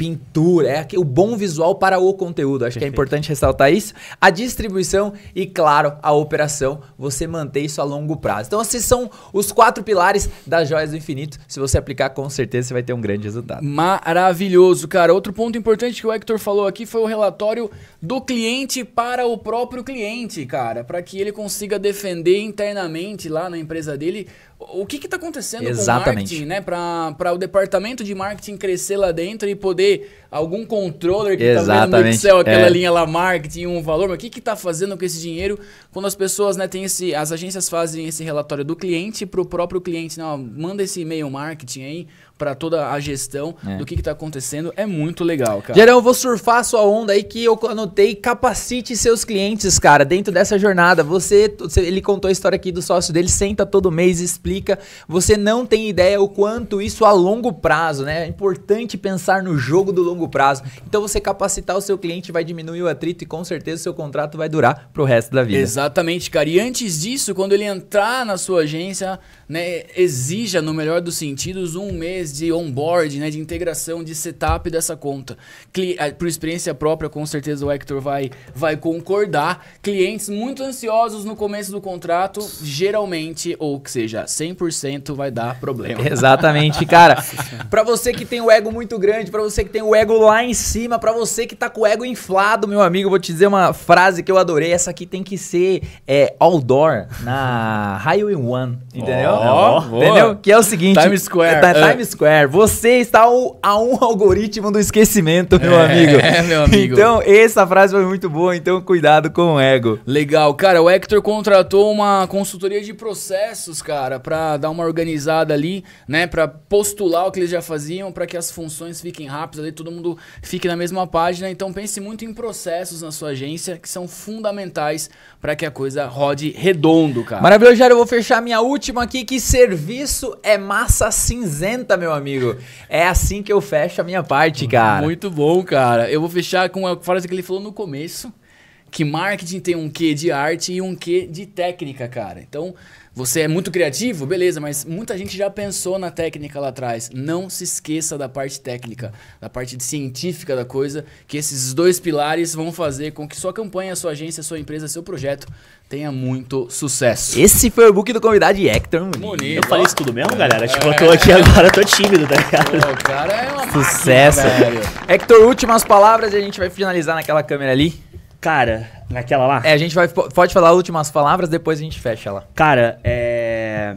Eu acho que a gente está vivendo um momento na comunicação como um todo, um momento de mercado como um todo, em que há 10, 15 anos atrás ter inglês era um diferencial de mercado, né? Se você tinha um inglês, você chegava numa entrevista em qualquer lugar e você falava, pô, eu falo inglês, todo mundo, caramba, peraí, deixa eu pegar uma cadeira melhor pra você, que não sei o que e tal. Hoje em dia é quase que obrigação, né? Tipo, é, hoje, fazer conteúdo, ser um criador de conteúdo no mercado ainda é um diferencial amanhã não vai ser mais, sabe? Legal. Tipo, vai ser um pré-requisito. Então, eu acho que pra agência que ainda não entendeu que ela tem que criar o conteúdo dela, ela precisa se entender enquanto criador de conteúdo, mas acho que fundamentalmente a gente vai passar aí por uma remodelagem de mercado do modelo de agências como um todo. As agências, elas não devem criar conteúdo, elas devem criar criadores de conteúdo, sabe? Eu acho que esse vai ser o futuro aí a Legal. curto, médio prazo é, pro nosso mercado como um todo e a gente tem que se ligar sobre isso, que vai mudar. Maravilhoso. Pra você que ficou até o, nosso, até o finalmente, nosso muito obrigado. Acessa lá 21live.com.br, o software que vai mudar o jogo da sua agência. E claro, PCM30, 30% de desconto em qualquer pizzaria Domino's utilizando o site ou o aplicativo. A gente vê você no próximo episódio. Valeu. Valeu, valeu, valeu, valeu, valeu. Galera.